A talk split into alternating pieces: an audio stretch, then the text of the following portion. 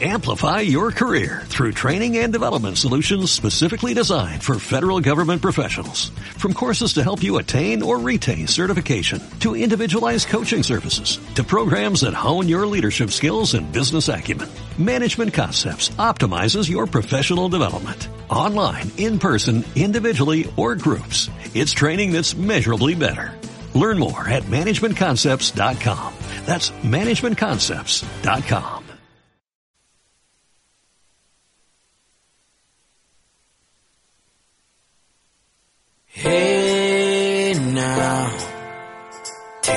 step outside and seize the day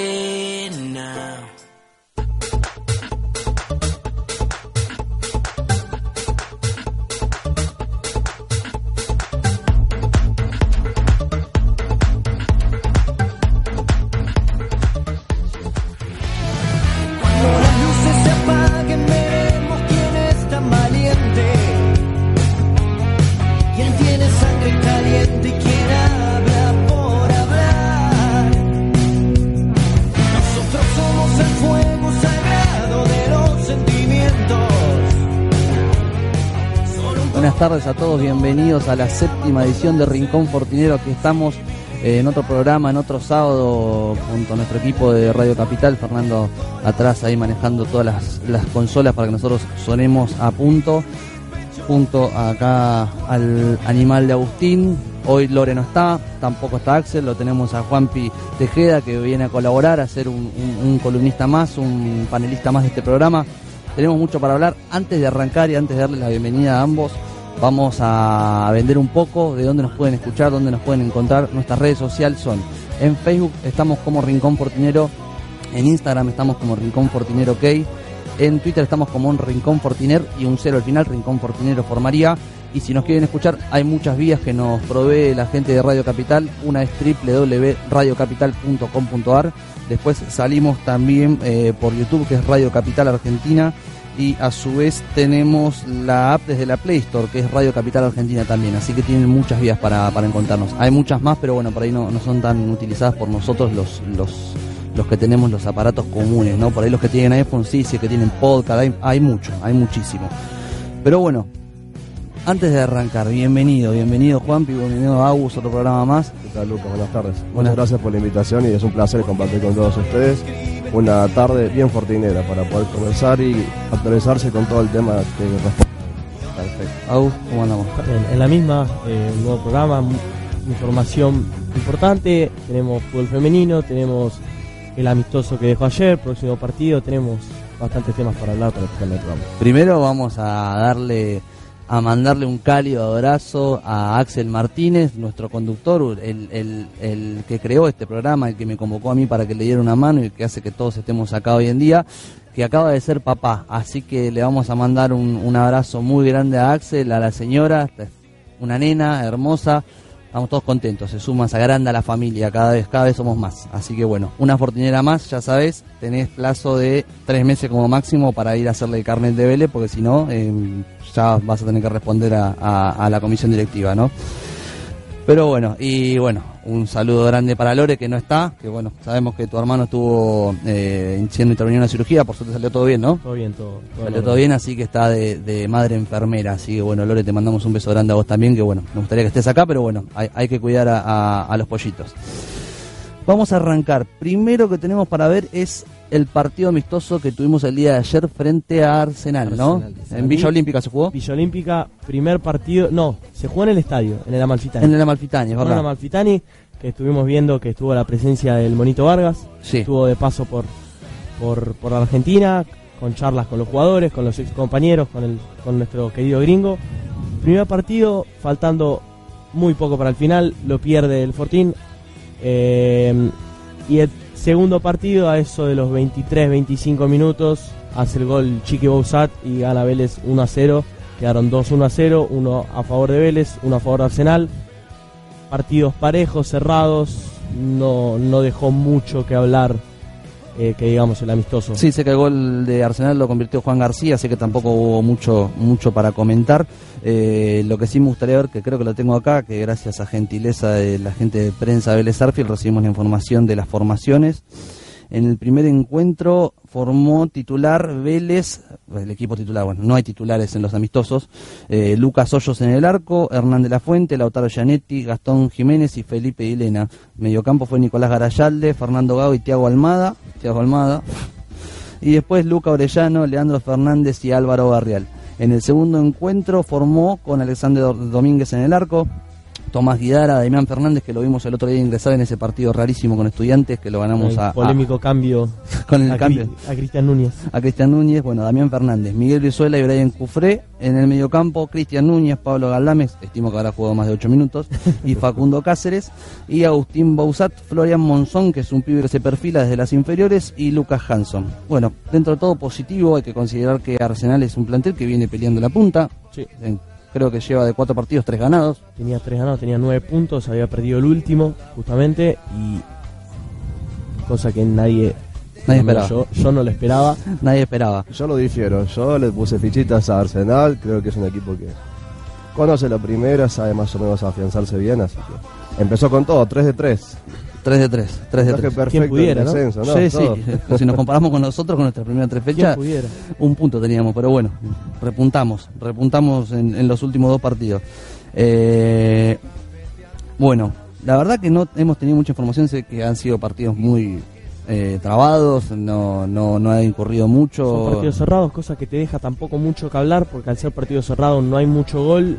Esto de que encima sea puertas cerradas Claro. te lo complica muchísimo y tampoco tenemos quien hable, quien te cuente, porque No, hay- porque no, no se filtra. La no realidad es que mucho no- hincha, mucho socio de hace muchos años te reclama y te dice, a mí me gustaba ir a la villa a ver a Vélez. Estaría bueno que a veces se tenga en consideración. Uno entiende el trabajo del técnico, que el técnico por ahí quiere hacerlo a puertas cerradas para no recibir una crítica, para no recibir un reclamo. Después lo que fuera el partido contra estudiantes, que fue un partido muy flojo, por no decir malísimo partido de Vélez, eh, que tiene un punto alto que fue haberlo ganado. Usualmente esos partidos Vélez lo pierde y lo pierde cómodo y lo ganó, lo supo aguantar. Eh, pero bueno, estaría, tampoco venía haciendo, porque los últimos dos partidos que había arrancado ganando, sufriendo, se empezaba a tirar para atrás y los tenía perdiendo, caso o empatando, caso Racing. claro. Y punto positivo dentro de lo malo, que la primera que tuvo la metió y supo aguantarlo. 83 minutos, un 1-0. Ah, supo aguantar 81 minutos un 1-0 prácticamente sin idea. Se notó igual que, bueno, faltaba el eje central del equipo que eran Nico Domínguez y Antonga Jiménez. Jiménez. Eh, son jugadores fundamentales para el funcionamiento de Vélez, se nota. También se nota que cuando Gago juega hay, una, hay un distinto tipo de fútbol en mitad de cancha, se juega de otra manera. Pero bueno, eh, creo que Nico- saber que Nico Domínguez en diciembre se va, se va. se va, se va. Esperemos que se, se estire hasta junio como habían dicho que se podía estirar. Pero sabemos que si el Bolonia dice en diciembre lo quiero, Vélez no puede. No, no puede, no puede decir se nada. tiene que ir. Se tiene que ir. Eh, Igual, más allá de eso, perdón que los interrumpe, compañeros, eh, consideremos también de que un equipo que no patea el arco después de hacer un gol también es preocupante, más allá de la indi- individualidad que pueda tener cada jugador o no. Habría que tener que replantearse y buscar otras alternativas para poder atacar al arco rival y poder convertir, porque así, esta vez salió perfecto y estoy contento por los tres puntos de Vélez. Una cancha complicadísima y el, último- el único de La Plata, pero también ajustemos, afiancemos más el ataque, el medio campo, porque así a la larga va, va a terminar sufriendo más Vélez y no de los futbolísticos, sino desde los puntos. yo creo que Vélez tiene el principal problema en, en la esencia de ser del gringo Heinze que quiere jugar lindo siempre y a veces no se puede. Y una de las falencias que tuvimos en este mercado de pases, y estoy seguro que así como le pegamos mucho a Caballero, en esta ocasión creo que fue más la decisión del, man- del técnico de no traer un 5 de marca, y es algo que se les nota a Vélez que le falta, así como lo tuvimos en un tiempo con un gran jugador como lo fuera Lucas el Perro Romero, un jugador que tenía buen pie, jugaba buen fútbol, pero cuando había que pegar, pegaba y cuando había que tenerla, la tenía. Sin ir más, un jugador tampoco, no tan bueno, pero que rendía era el Colacha de Sábado, un jugador que estaba ahí para morderle los tobillos a aquel que quisiera jugar tocando e ingresar al área. no Santi lo tenemos. Cáceres. Santi, bueno, Santi Cáceres, bueno, Palabra más eh, palabra mayor, palabra mayor bien reemplazado por Eh, Nico Domínguez. pero sí, no, fueron- yo creo que estamos llegando a lo mismo que nos preocupaba el torneo pasado, que era la carencia de gol del equipo. El equipo siempre jugaba bien, es como que tenemos una pelota, subida y una bajada, ¿no? Es pero como- no hacía goles. tenemos una subida y una bajada, porque Heinz agarró al equipo, jugamos más o menos, empezamos a jugar bien, empezamos a, a jugar bien y no convertir, después empezamos a convertir, a pagar con goles, y ahora es como que veo que hay una debacle nuevamente que es la que me preocupa. No encerrarnos en la idea de que porque queremos jugar así, sí o sí. A ver, Vélez no es un proyecto personal. Vélez es un proyecto deportivo, tiene socios, tiene un hincha que está de hace 100 años y más. Entonces hay que tener respeto por la entidad, por la camiseta, por los colores. Los proyectos personales hay que dejarlos afuera, me parece, en ocasiones. Estamos hablando que haciendo números delanteros como tal, hay dos goles nomás. El gol de Maxi Romero contra Racing y el gol de Lucas Hanson Hanson. contra Newell's. O sea, que de los delanteros que juegan, que son tres, son Bousat, Hanson Romero y Leandro Fernández, que entra a todos los partidos, Sí. poco, pero entra. Estamos hablando de cuatro delanteros, solo dos goles de delanteros. Después tenemos, bueno, Nico Domínguez, que viene con tres goles. Sí, ese es un tema igual, ¿no? Que también arrastra un problema que decís, bueno, los delanteros no hacen goles, pero es conocido que Heinze y su plantel hacen goles los mediocampistas más que los delanteros. Sí. Es, es algo es algo muy raro. Antes lo hacían Vargas, eh, Robertone. Nico Domínguez, Cufré, eh, habían varios jugadores que marcaban. Para destacar del partido con estudiantes, el partido de Lautaro Gianetti. Sí. Porque se las vio, como dijiste, durante 83 minutos defendiendo. Eh, bien por Brian Cufré, también que no pudieron atajar mucho, pero bueno, a veces le reclamábamos que no se le saliera la cadena y en el partido no se le salió, porque te digo, ese partido con un jugador menos era es para perderlo por tres goles o más. Bueno, fue mucho lo que marcamos la semana pasada. El que no lo perdimos porque Estudiantes no aprovechó lo que tuvo. No, Hay una jugada que bien marcamos la semana pasada, que es un mano a mano que tiran un centro, Hoyos sigue de largo y el 9 no entró, se quedó mirando y la pelota rozó el palo de- Sí, sí, sí, derecho. De hecho, hubo tres ocasiones parecidas que pasaron cerca del palo. Muchísimas jugadas Sí, sí, que, sí. bueno, Estudiantes no lo aprovechó y fue lo que nosotros estamos felices que no los haya aprovechado y tenemos los tres puntos hoy. una vez nos tenía que tocar la suerte, Sí, ¿no? Alguna vez nos Ahora. tenía que tocar. Bueno, y ahora tenemos para repasar lo que fue los jugadores que tenemos en selección. Son varios, son varios. Yo no voy a hacer mucha mención a algunos de los que se fueron, pero sé que algunos están yendo al penal a ver, eh, a ver eh, mm, eh, convictos, ¿sí? En la ¿Sí? selección Y, en- tenemos y los- los- y esos que se habían ido del club para jugar la selección argentina hoy no están, están bueno en el penal de Seiza visitando eh, gente de la barra. y bueno, Y los nuestros, bueno, por suerte están, eh, creo que tenemos uno en Perú, hay uno en Ecuador que estaría en Ecuador si no fuera porque se comportó de una, Mal. una forma eh, poco positiva. Tenemos a uno en la mayor y a dos, dos medio tres en la sub-23 porque Vargas se fue hace cuánto? Poquito. Hace nada, o sea, es prácticamente plantel de Vélez todavía. tenemos a Luis Abraham en la primera de Perú, que jugó el partido en la semana. Nico Domínguez, que debutó, entró en el segundo tiempo. Y hay noticias sobre Nico Domínguez porque en un 90% quedaría desafectado Rodrigo de Paul para el próximo partido por el golpe que tuvo en el partido contra Chile. Se decía que era un golpe, eh, que no había preocupación, pero en la semana se filtró que podía ser algo muscular en la zona del autor izquierdo y que al quedar desafectado podría tener la chance Nico Domínguez de, de entrar en su lugar, teniendo en cuenta que están eh, Guido Rodríguez y hay otros jugadores en la misma posición, pero Sí, sí, sí, pero no se nos permite ilusionar que Nico Domínguez tenga su primer partido como titular en la selección mayor. Eh, ha tanto- rendido, ¿eh? ha rendido. me- A mí me Rendió, gustó, a mí me gustó. Yo lo vi, lo seguí. Yo, de hecho, miré el partido por Nico Domínguez. Lo Sí. quería ver a él, pues sabía que iba a entrar.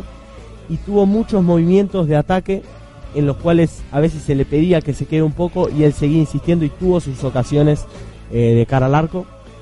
Eh, y en la sub-21, sub-21, Sub-23. sub-23 estaban, bueno, el Monito Vargas, como recién marcamos, Lucas Robertone y Panchito Ortega, eh, que también jugaron en, tuvieron sus minutos en el partido. Subieron sus minutos, Argentina ganó 5 a 0 a Bolivia, 5 a 0 fue Bolivia. aplastante que era esperable, igual es el plantel que ganó el Panamericano, Sí. ya se conocía en la mayoría, eh, nada más que se sumó Vargas como, como un titular fijo me parece para ese plantel, Con la 10. con la 10, ni más ni menos, pagando con dos asistencias, y Robertone que entró y también tuvo una asistencia, Sí. así que bueno, positivo. Sí, yo de- creo que la única baja que tuvo la, la sub-23 fue la de Adolfo Gaich, que estuvo en la, la mayor, pero después dentro de todo era el, equipo era un 90-95% que estuvo en los Panamericanos, entonces era de esperarse este triunfo contra una selección Sí. que es dentro de todo De, de una menor talla, sí, de una menor Y talla. si nos fijamos, el Bonito Vargas sigue en la- haciendo en la selección lo que hacía en Vélez. Siempre buscando el mejor posicionado para tirar el pase y que se convierta. y es lo mismo que viene haciendo en el español, que tiene en cinco partidos, tiene tres goles y tres, cuatro asistencias. Sí, sí, sí. sí. El español adoran. Además, los hinchas del español se están haciendo hinchas de Vélez, me parece. Van a empezar a venir a buscar más seguido el jugador. Fer, lo tenemos a Gonzalo Méndez, ¿no? Para, para salir un ratito al aire con nosotros.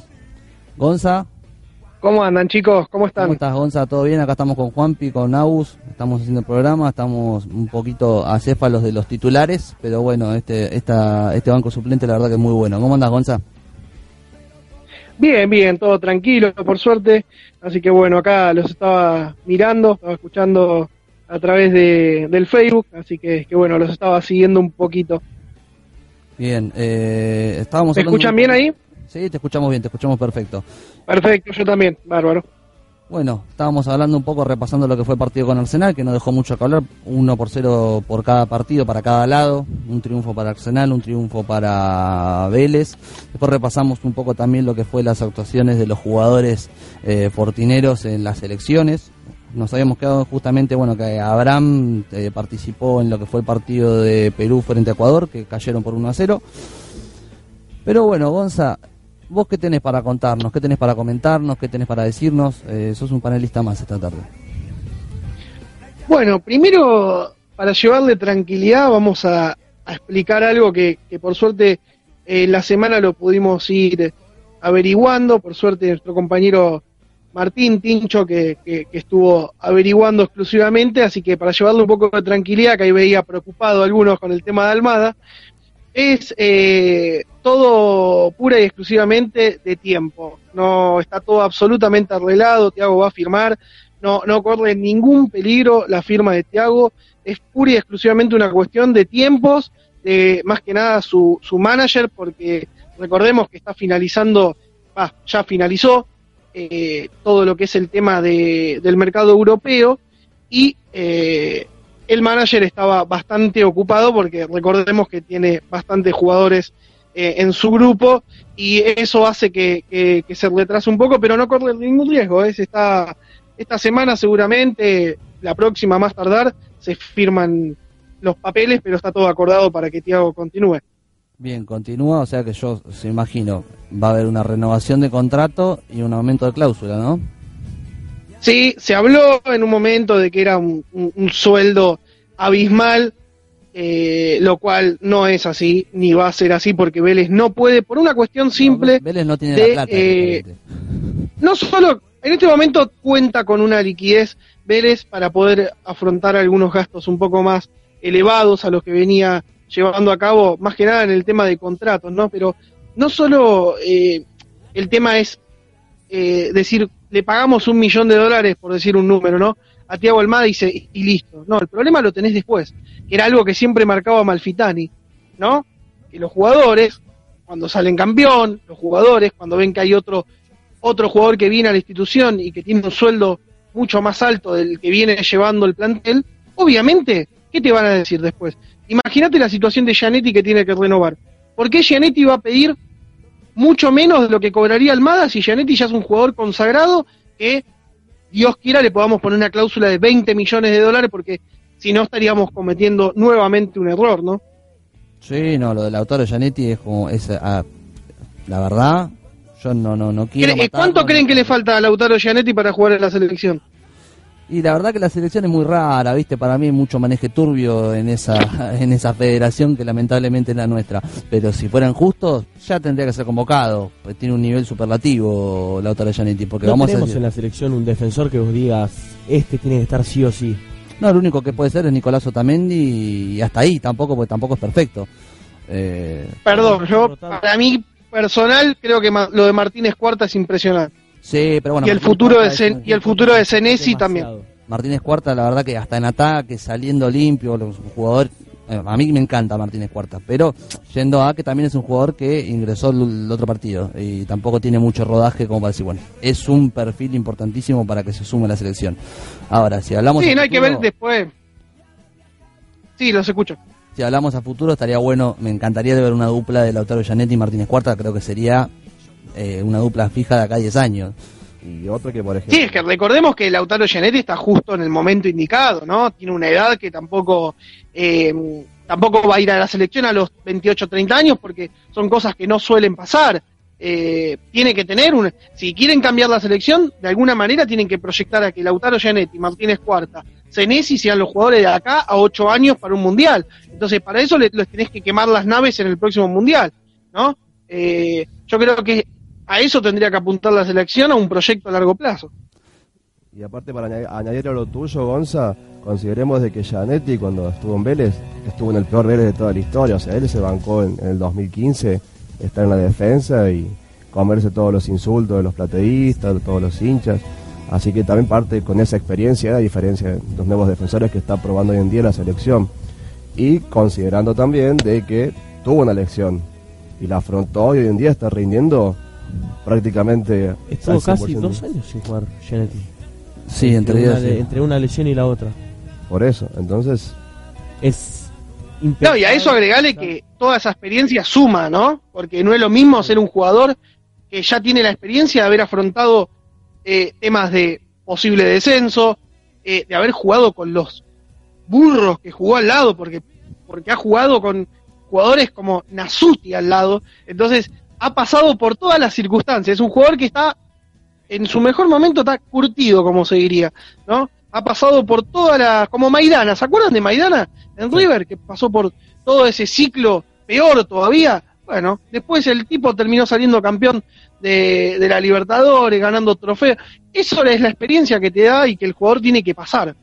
Sí, eh, eh, Lautaro Giannetti estuvo por todas, pisando el descenso, con un plantel plagado de jóvenes que, que fueron mandados al muere a la cancha porque Vélez no tenía plata para nada y estaba jugando campeonato económico. Eh, no solo eso también le suma desde la experiencia, también desde la cabeza, porque cómo afrontar de nuevo jugar el fútbol después de tantas lesiones y roturas de ligamentos y volver así. O sea, si hay un jugador con el temple mental como para estar en la selección, creo que es Lautaro Giannetti. Más teniendo en cuenta. Sí, no, por supuesto.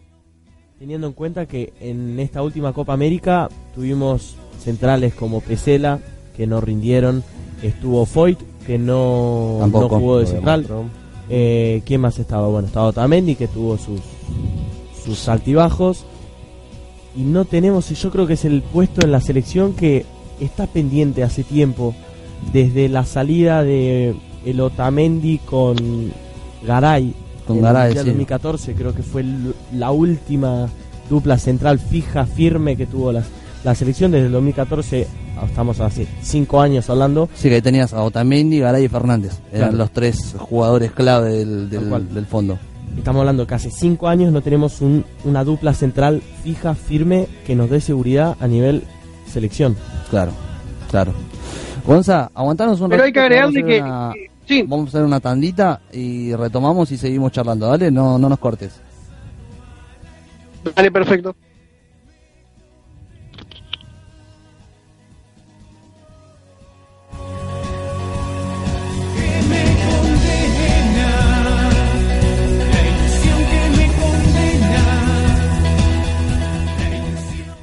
El monóxido de carbono es un gas venenoso. No se puede ver ni oler. Los artefactos a gas u otro combustible pueden producirlo. Las intoxicaciones por monóxido de carbono se pueden evitar.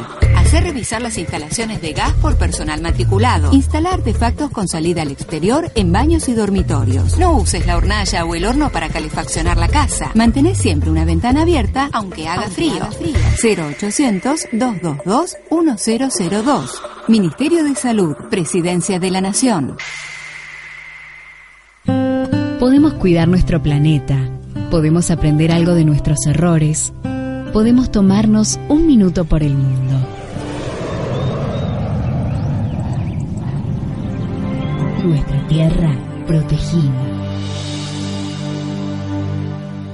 En Santa Cruz, el Parque Nacional Los Glaciares forma parte del listado de patrimonios de la humanidad desde el año 1981.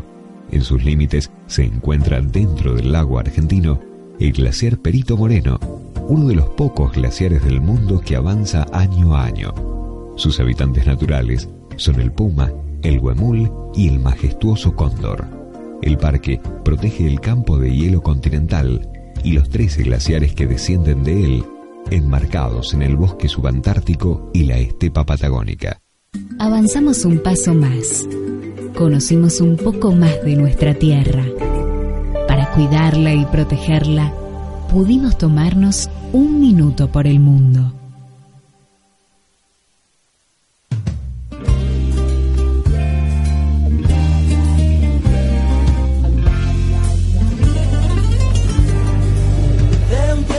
Bueno, volvemos, acá estamos en la segunda parte del programa. Gonza, ¿estás ahí? Estamos acá, estamos acá. Bien, perfecto. Bueno, Gonza, ahora te invitamos a participar en la sección que vamos a hablar de fútbol femenino un poco. Eh, Agus, ¿qué tenés para contarnos? Bien, el fútbol femenino está en este momento desde las, desde las 3 de la tarde jugando un amistoso eh, contra Argentinos de Merlo. Está jugando, jugaba primero la sub-16, luego jugaba la reserva y por último iba a finalizar la primera. Un amistoso que es el cierre de la pretemporada, por así llamarlo, para la semana que viene contra Trocha de Mercedes de visitante, arrancar el, el torneo. Bien, perfecto. Después tenemos la segunda fecha, el clásico femenino, el clásico de las pibas contra Nueva Chicago. Eh, después está fecha 3 Chacarita, fecha 4 San Martín de Bursaco, de visitante, de local, perdón. Eh, fecha 5 San Miguel, fecha 6 Villa Unidas, fecha 7 Cañuelas, fecha 8 Ituzaingó, fecha 9 Sportivo Italiano, fecha 10 Recordamos, eh, Vélez arranca en primera C, ¿no? Primera C. Vélez arranca Primera C que por ahora es amateur. Claro, bien, bien. bien. Muchachos, me imagino que contra Chicago en la segunda fecha vamos a jugar en la Malfitani, ¿no? Es lo que se quiere, es lo que se, se estuvo hablando, es lo que se analiza para, para que las pibas puedan tener público su, su debut como local, con esperemos público, el partido contra... Es que tiene que haber público. Creo que la gente. ¿Tienen a- conocimiento si en la primera de en la primera de, de primera división de fútbol femenino hay público? Yo la verdad desconozco, desconozco, no he escuchado nada que haya público también porque tienen horarios muy raros para jugar los partidos. Eh, si hay una de las luchas que está teniendo me parece lo que es el fútbol femenino es que les den un poco más de protagonismo con respecto a los horarios en los que juegan. Complicado porque no vende, y no quiere decir que no esté de acuerdo, eh, complicado porque no vende como vende la primera división argentina y el fútbol profesional que ya Lamentablemente. que lamentablemente que bueno es una cuestión de que, cultural que lo va a tener que llevarse con tiempo como lo sabemos que en España se ha jugado estadio completo un partido de Champions League eh, de fútbol femenino estadio lleno. Se va a lograr en algún momento pero bueno por ahora se ve difícil por- para mí por el tema de horarios. No creo que vayan a querer ceder sus horarios no, no digo por televisación solamente sino por también por cuestiones de, seguridad que seguramente van a ingerir porque trasladar un plantel siempre conlleva su- sus riesgos y la policía va a predisponer si se juega en provincia previde si se juega en capital tribuna segura eh, me gustaría que haya público, la verdad no lo sabemos. Es algo que deberíamos consultar después con la gente de, de fútbol recreativo eh, para ver cómo se está manejando la situación. Sería lindo que se juegue en el Almafitani contra Chicago para demostrarle a, a los, a los vecinos de zona oeste lo que es una cancha de verdad y también para demostrar eh, a las chicas el aguante que va a tener su gente si habilitan el público, ¿no? Bueno, otra de las cosas que... se Yo creo que, fútbol- Sí, Gonza, Sí, te escuchamos. no, que creo que, que, que una segunda fecha de fútbol femenino, o sea, la vamos vamos para atrás. La primera fecha, ver a Vélez a su plantel del fútbol femenino tiene que ser una fiesta. Y qué mejor que abrir la Malfitani, yo creo y aseguro de que podés llegar a tener una tribuna colmada. Sí, contra Trocha de Mercedes jugamos de visitante. El partido contra Chicago es de local. Lo que ahí Por eso te digo, sería la primera fecha que veríamos en de local a, la- a las pibas por primera vez. Creo que sería algo muy bueno. Aparte que el socio puede ingresar gratis, que después se cobre una entrada de, de cierto valor para también contribuir con, con, con, digamos, con, con el plantel, ¿no? Porque ellas van, necesitan un montón de cosas en este momento. Sí, sí, ni hablar, ni hablar, ni hablar. Es más, yo creo que si habilitan, eh, ahí debería hacer un poco de presión igual lo que su comisión del hincha, que es la que prepara la fiesta siempre las tribunas de Vélez. Eh, la verdad que estaría muy bueno que podamos ir, yo creo que iríamos todos. Si nos, si nos permiten ir, vamos a ir, eso no queda dudas. En la semana No, totalmente. tuvimos la- el placer de hablar con Nicolás Galiquio, el técnico de la, de la primera de, del fútbol femenino, y nos comentó que existe la posibilidad que se retrase una semana y no sea este fin de semana, el no este, hablando del fin de semana siguiente, el otro recién, el arranque del, del torneo de fútbol femenino. No se sabe el por qué, pero existe la posibilidad de ese retraso de una semanita más. Bueno, bueno, veremos qué sucede, bueno, estamos todos atentos. Y Gonza, bueno, me parece que me va a complacer contarte esto, que seguramente estés al tanto, pero hoy los padres de Manuel Álvarez largaron, emitieron un comunicado, estamos hablando de la CL de Hugo, eh, y se los voy a leer directamente porque es lindo llevar la palabra de ellos, de, para el hincha nuevo de Vélez, para el que es más joven que no sabe, nosotros tuvimos que eh, afrontar de forma penosa el fallecimiento de uno de nuestros hinchas y vamos no vamos a decir fallecimiento vamos a decir asesinato porque a Emanuel lo mataron. No solo lo mató eh, la gente de San Lorenzo y no vamos a encasillar en el hincha de San Lorenzo porque eso no es folclore eh, sino los violentos de siempre los que se creen que son dueños de las tribunas eh, sino también que lo mató la, la misma injusticia de la Argentina que actuó de forma lenta como es costumbre eh, también de los médicos del SAME y del Hospital Piñeiro, que afrontaron un juicio eh, recibido por parte de los padres de Manuel con debida causa. Y hoy nos comunican y nos dicen, buen día queridos amigos, hermanos velezanos, quería compartir con todos ustedes que tanto nos han acompañado con nuestro amado Manuel, que ha concluido el juicio civil por el cual se condenó a la médica del SAME y a las dos médicas del Hospital Piñeiro que se encontraban de guardia el día del fallecimiento de nuestro hijo, por abandono y mala praxis. Esto trae un poco de alivio y marca precedente por el fallo contra la mala praxis condenando al, por- al cuerpo médico. Espero también a ustedes les traiga ese alivio y un poco de esperanza que las cosas cambien. Un fuerte abrazo fortinero, los queremos de todo corazón. La verdad que es algo que a mí me pone muy contento. Seguimos clamando por justicia. Eh, el fútbol no debe dejar impune el caso de Manuel Gonza, ¿no? No, no, por supuesto. Eh, justamente, bueno, lo, habíamos publicado también, estaba al tanto de la situación. Em, lo que me gustaría saber, que hace tiempo no escucho noticias, es que sucedió con el famoso el uruguayo, quien fue el asesino eh, material de, de Manuel Álvarez, el que disparó, eh, que bueno, se supo que estuvo en un momento preso, extraditado en Uruguay, eh, después eh, lo han liberado, por lo que tengo entendido, no quedó firme la causa. Eh, el que declara es un, un taller mecánico, si no me equivoco, que es el que eh, confiesa que él había tirado el- el- los disparos. Eh, así que me- después me gustaría ampliar un poco y ver cómo fue este tema. Cómo Claro, quedó, sí, ¿no? Básicamente. misma duda. Yo No, no que había quedado nada. liberado. eh, y la verdad que, bueno, como siempre, la justicia argentina dando la nota. Creo que tampoco es algo como para caerle al tipo que está dando la, la sentencia, sino al sistema mismo que está creado de una forma dema- excesivamente burocrática. O sea, todo se demora demasiado y hasta que no hay 10 millones de pruebas que verifiquen lo que de lo que se está acusando, no se dicta una sentencia firme, mientras tanto los liberan o les dan beneficios, como si Emanuel tuviera algún beneficio estando muerto, como si él tuviera algún tipo de habitación especial en el cielo. Eh, no sé qué, puede pasar por la cabeza de los jueces en este momento ni de la gente que maneja esto, pero yo tengo dos hijos y si la verdad que yo un día llevándolo a la cancha a ver a uno de los amores de su vida me lo matan y están matando el fútbol también, no solo gente, sino que también están matando el fútbol. No, no, no, por supuesto, esto fue más allá del fútbol, yo no creo que no fue parte del fútbol, del asesinato, eh, fue parte de un, de un inútil que estaba totalmente en cualquier estado, porque para dispararle eh, a una caravana de micros, eh, porque a veces, viste, se lo dice que el fútbol argentino es enfermo, que, mm, Sí, que suceden cosas, claro, que suceden cosas horribles, pero realmente no hay muchos registros de disparos hacia micros. Eso lo hace una persona que realmente no está en su en su en sí, ¿no? Porque Sí, no, no, no existen no existen barra bravas que salgan a tirarle tiros a un micro por tirar. Eh, yo he viajado hace más de 20 años que viajo a ver a Vélez y, y no ha ocurrido nunca. La única vez que ocurrió terminó en eso y fue un, imbécil que, que ni siquiera eh, después eh, ni su propia gente lo terminó claramente ni defendiendo ni nada, ¿no? El fútbol argentino eh, fue muy firme y lo condenó, ¿no? Pero bueno, realmente me, me resta saber qué es lo que sucedió, ¿no? ¿Qué, qué es de la vida de ese sujeto hoy?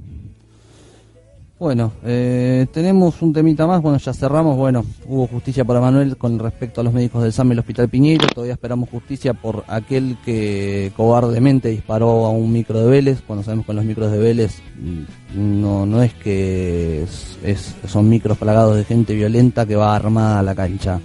Vélez en sus micros lleva familia. Eh, lleva padres, lleva abuelos, abuelas, madres, hijos, hijas, eh, de todo lleva Vélez. Y la verdad que No, fue uno de los actos más cobardes de la historia del fútbol argentino. Pero bueno, ya lo damos por cerrado y ahora vamos a avanzar con charlar un poquito y ya te liberamos, Gonza, porque sé que estás un poco apurado. Que ya tenemos establecido el próximo encuentro eh, que va a disputar Vélez. Lo va a hacer el lunes 16 de septiembre a las 21.10 horas, donde vamos a recibir Atlético Tucumán. ¿Qué te parece vos el lunes a las 9 de la noche?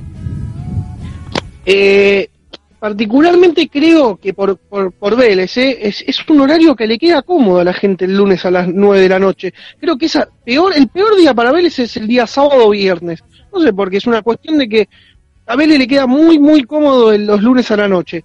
Es como que la gente, al ser un club de capital y tener su, su gran masa en capital o, en- o- o en las cercanías por ahí, eh, claramente facilita un poco por el horario de que la gente siempre corta eh, por ahí siete y media, ocho de trabajar y puede, el comerciante llega, el que labura en capital llega. eh, me parece que es un horario copado dentro de todo y más teniendo en cuenta que las demás fechas eh, tenemos mucho domingo, no, no nos Sí, podemos quejar podemos porque después tenemos creo que tres, tres domingos. Sí, está River, Oh, Defensa, Independiente y Central. Tenemos cuatro domingos Bueno, inde-. Independiente a las 11 de la mañana. Sí. Vos Sí, te acordarás, Lu, ¿te acordás cuando éramos chicos que se jugaba siempre domingo 11 de la mañana los partidos? Sí, me acuerdo que una vez fui hacían como 40 grados, estaba en, entré en cuero a la cancha, en, con- en cuero y tomando un café con leche. sí, han tocado, eh, cuando éramos más chicos era, era común que Vélez Claro. juega a las 11. Es más, juega a la reserva a las 9 de la mañana. Qué viejo estamos, ¿no? Uf, pasan los años, ya tengo dos hijos, te digo.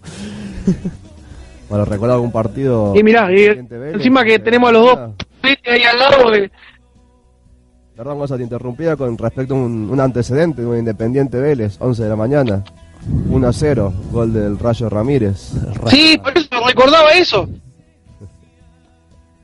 Ah, bueno, vos recordás yo, mire, yo un poco más para atrás también que, que jugamos con Independiente a las 11 de la mañana, un domingo. No me acuerdo ni cómo salió el partido, creo que 0 a 0 como de costumbre, viste que hay mucho 0 a 0 entre e Independiente.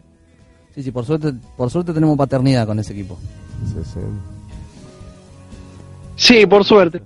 Así que bueno, bueno chicos, les agradezco la, la- la invitación a participar, eh, así que bueno, agradecerles, eh, sigan para adelante, lo están haciendo, y, y bueno, agradecerles por participación, los dejo que continúen con el programa.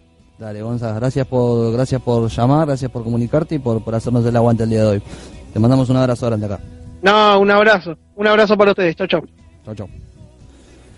Bueno, ahí se iba Gonza Méndez, conductor de Hablemos de Vélez, que venía a colaborar un poco, a hablar un poquito del tema Almada. Yo no quería sacar un poco la discusión ahí del tema Almada, porque Gonza es un tipo que la verdad que lo aprecia, lo conoce muy chico, a Tiago. Yo la verdad que no le tengo mucho aprecio, no lo conozco. Eh, personalmente, ¿no? Eh, sabemos lo que es capaz de hacer, sabemos que tiene un futuro grande. El tema es que al hincha de Vélez le preocupa que se le haga tendencia a los jugadores a hacerle estas cosas al club.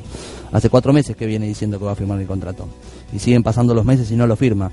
Eh, ahora ya creo que no hay excusas porque cerró el mercado de pases europeo, así que canal de salida no hay. Y para dentro de los clubes argentinos, el rendimiento últimamente ha bajado mucho.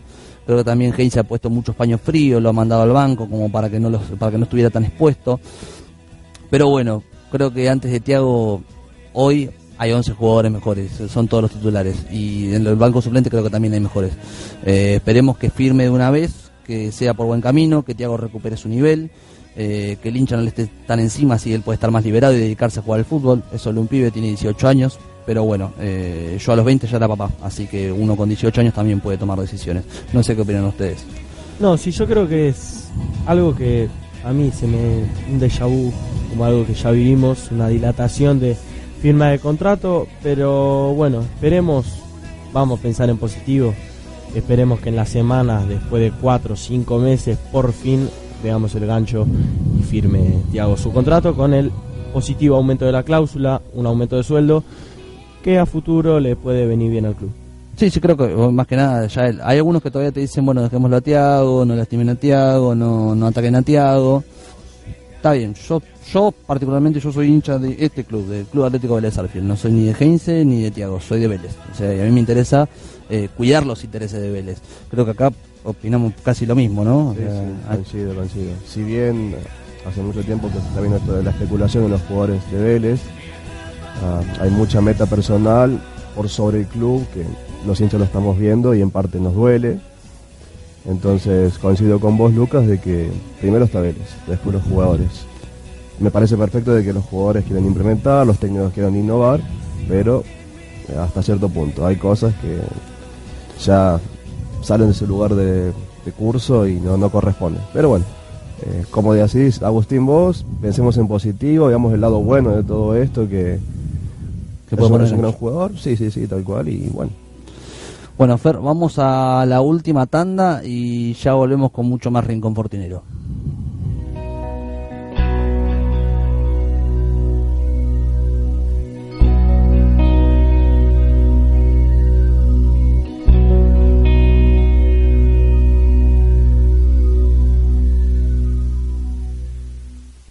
El monóxido de carbono es un gas venenoso. No se puede ver ni oler. Los artefactos a gas u otro combustible pueden producirlo. Las intoxicaciones por monóxido de carbono se pueden evitar. Hacer revisar las instalaciones de gas por personal matriculado. Instalar artefactos con salida al exterior en baños y dormitorios. No uses la hornalla o el horno para calefaccionar la casa. Mantén siempre una ventana abierta aunque haga frío. 0800-222-1002. Ministerio de Salud, Presidencia de la Nación. En invierno, la circulación de virus respiratorios afectan la salud de personas de todas las edades. Por eso es importante adoptar medidas de prevención simples y efectivas. Lavate las manos frecuentemente. Ventila los ambientes evitando el humo de cigarrillo o de leña. Alimenta a tu bebé con leche materna. Y no te olvides de toser o estornudar cubriéndote la boca con el pliegue del codo.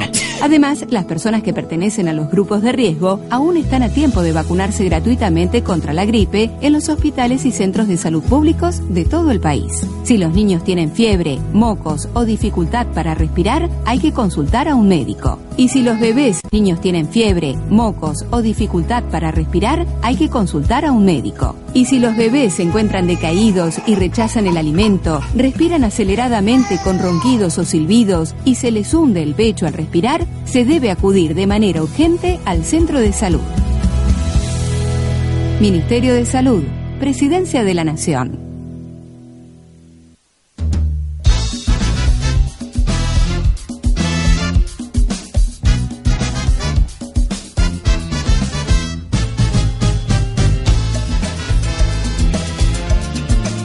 Bueno, ya estamos de vuelta acá en Rincón Fortinero. Queremos anunciar que eh, nuestros auspiciantes de Fortin Store nos están dando esa hermosa gorra que están viendo en imagen. Una de su nueva camada, de su nuevo diseño que han sacado. Eh, en redes, en Rincón Fortinero OK, en Facebook y en Twitter, sobre todo en Instagram. Tienen que seguir a Rincón Fortinero OK y a Fortin.store. Tienen que etiquetar a dos amigos, ¿sí? Y tienen que darle me gusta a la publicación. Obviamente tienen que darle me gusta a Fortin Historia, a Rincón Fortinero para poder participar. El ganador principal, que es el que etiqueta a los dos amigos, se va a ganar esa hermosa gorra, es un nuevo diseño, le quedan pocas, así que no va a haber mucho más. Y a su vez, los dos amigos que él haya etiquetado, si salen ganadores también, van a recibir un llavero cada uno.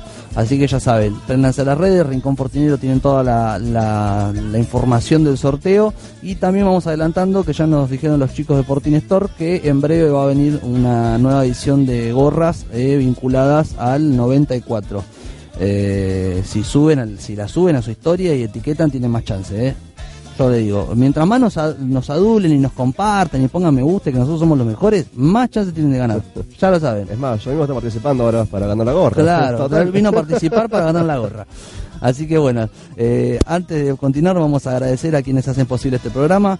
Tenemos a la Granja de Liri y la cadena de supermercados que nos facilita su aporte siempre para que nosotros estemos en vivo todos los sábados.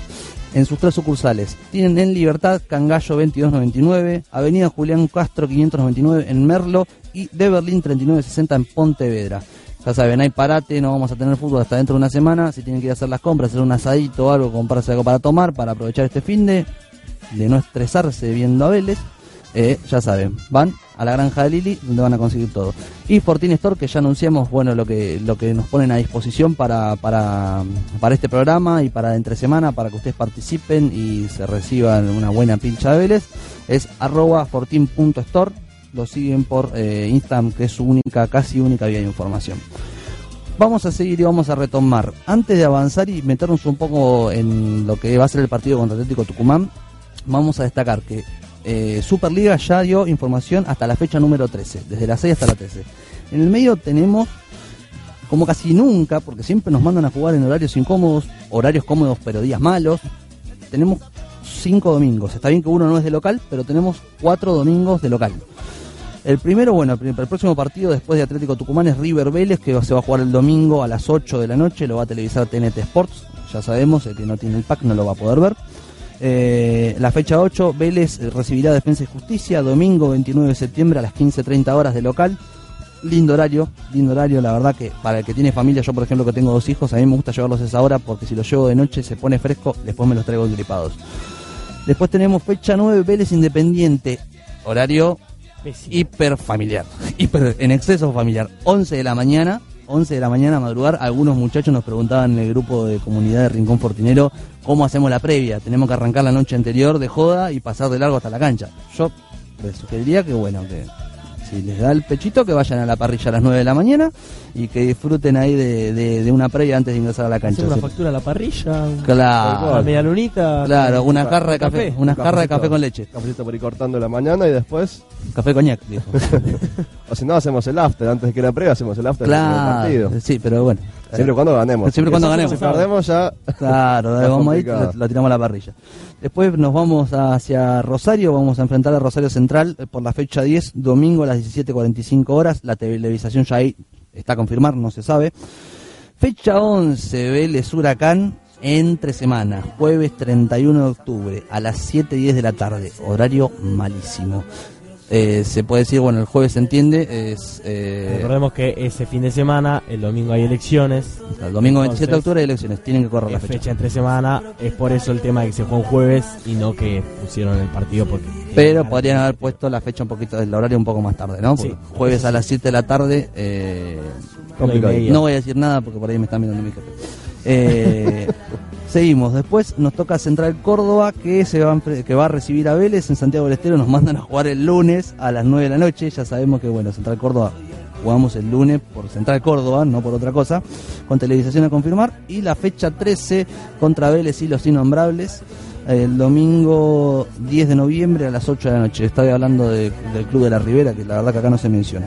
Eh, bueno, Atlético Tucumán. Eh, tenemos numeritos, tenemos... Sí, eh, numeritos muy, pero muy favorables para el Fortín, para aquellos que gustan las estadísticas. En primera división, nueve partidos han jugado el Fortín y el Decano. Hasta ahora, Atlético Tucumán no ganó ninguno. El único partido que ganó Atlético Tucumán hacia Vélez fue por Copa Argentina. Recordarán de Felipe, Unión de- en cancha de Unión de Santa Fe, y ganaron con 1 a 0. Estuve en la cancha. Y de ahí, yo también. Estuve en la cancha cuatro horas de día, cuatro horas de vuelta, me quería matar a la vuelta. Atlético Tucumán. Perdimos por penales, ¿no? No, 1 a 0. No, ah, 1 a 1 0. sí. 1 a 0. Veníamos... Erró afuera el penal del Recuerdo monito. que, claro, Erró el penal del monito. Erró el A un penal. penal había.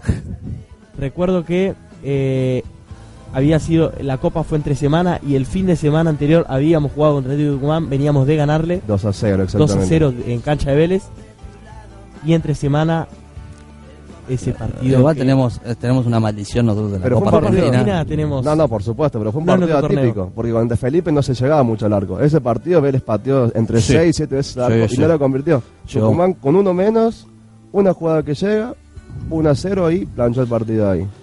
Así que bueno, además de que Tucumán en sus dos últimos ascensos, en el 2009 hablamos y hace poco en el 2015, 2015 2016 por ahí, eh, los tres partidos que jugó en Vélez perdió y no convirtió goles.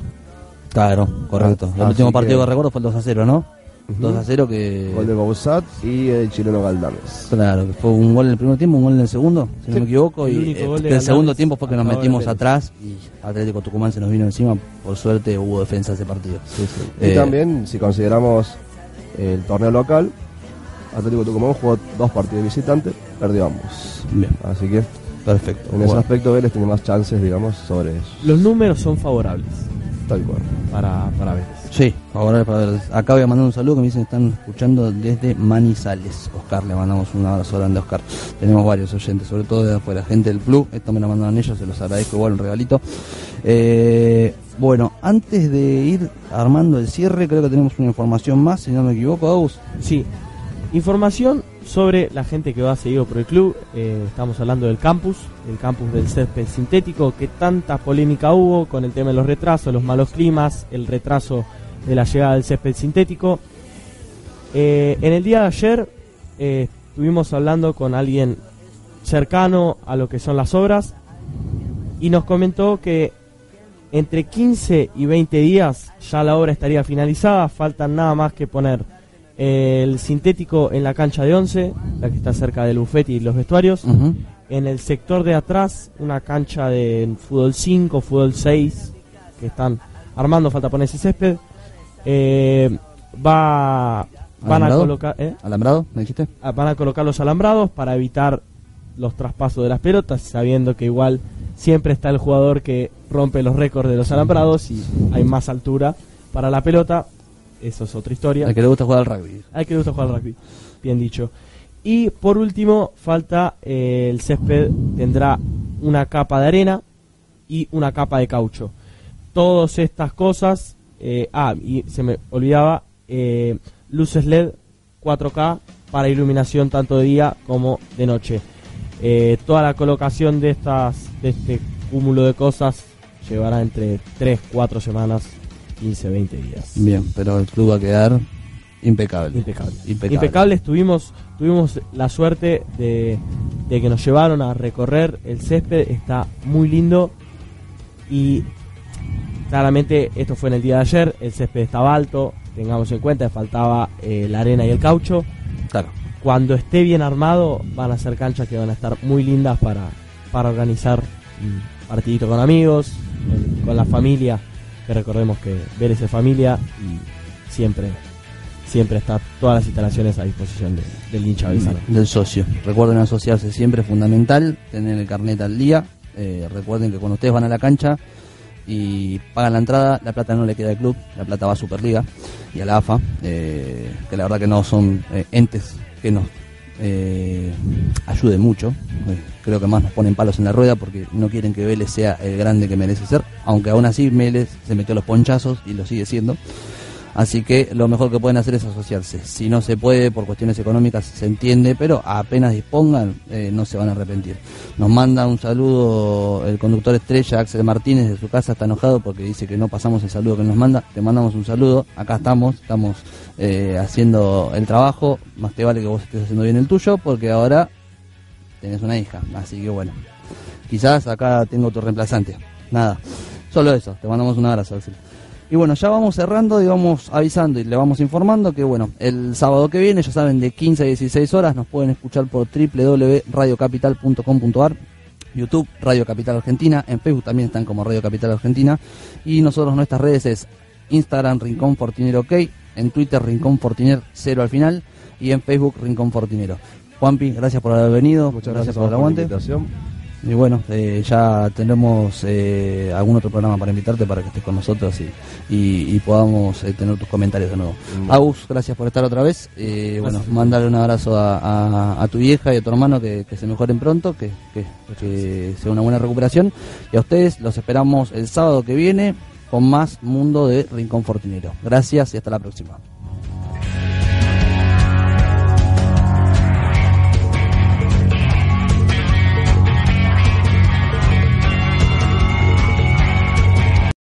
Amplify your career through training and development solutions specifically designed for federal government professionals. From courses to help you attain or retain certification, to individualized coaching services, to programs that hone your leadership skills and business acumen, Management Concepts optimizes your professional development. online, in person, individually, or groups. It's training that's measurably better. Learn more at managementconcepts.com. That's managementconcepts.com.